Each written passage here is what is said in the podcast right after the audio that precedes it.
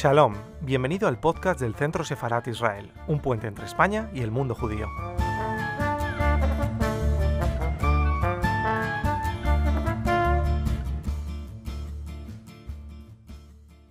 Pues es uno de los países más importantes en, el Mediterráneo, en el Mediterráneo Oriental, y por sus influencias globales, incluso con Rusia desde el final de la perestroika, en el resto del mundo.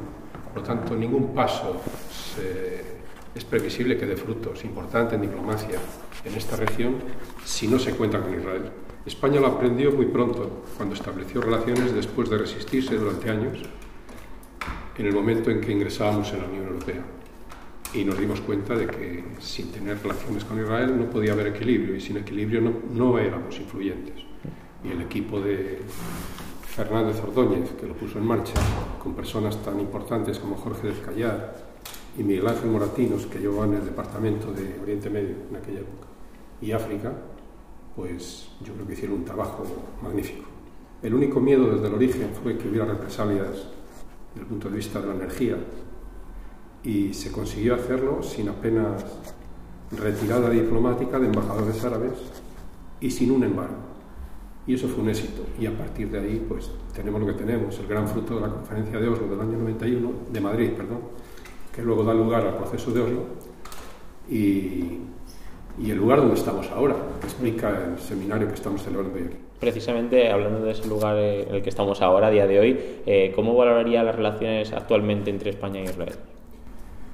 Pues yo creo que son mucho mejores, eh, como tantas veces ocurre en diplomacia, eh, fuera de las pantallas, fuera de los megáfonos, que a nivel público.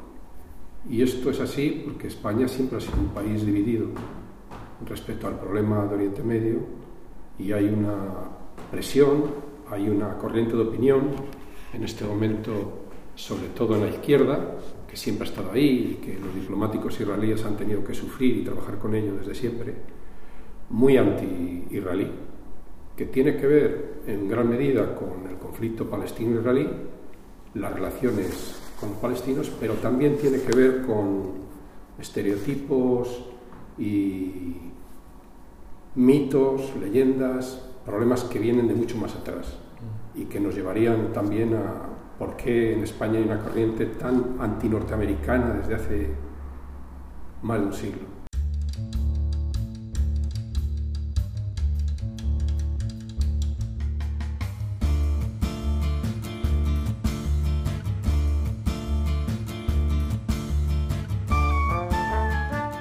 Estás escuchando el podcast del Centro Sefarat Israel. Gracias por seguirnos.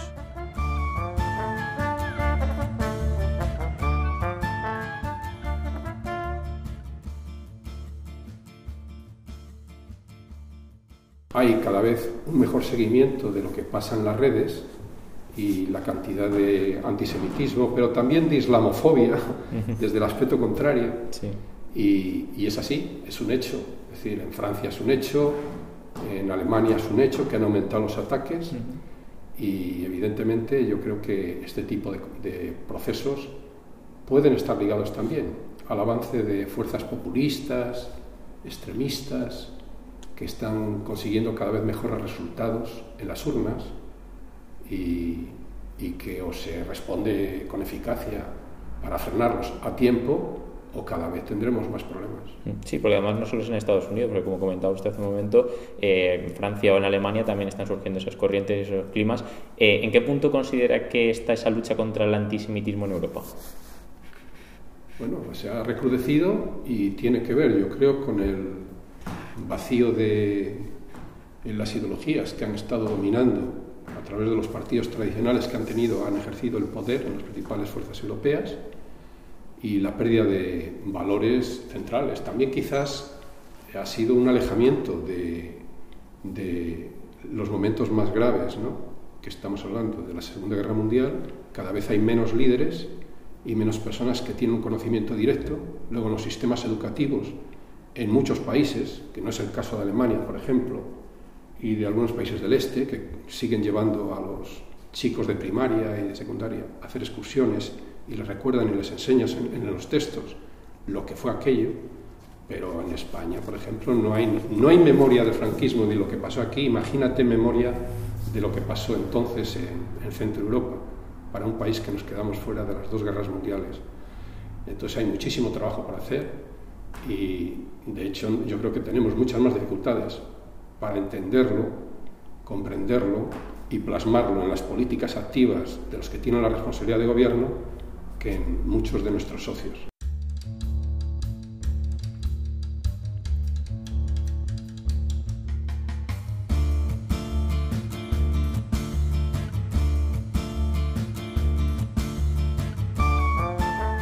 Gracias por escucharnos. Recuerda que también nos puedes seguir a través de Instagram, Facebook y Twitter con el usuario arroba Centro Sefarat Israel o si lo prefieres en nuestra página web www.sefarat-israel.es.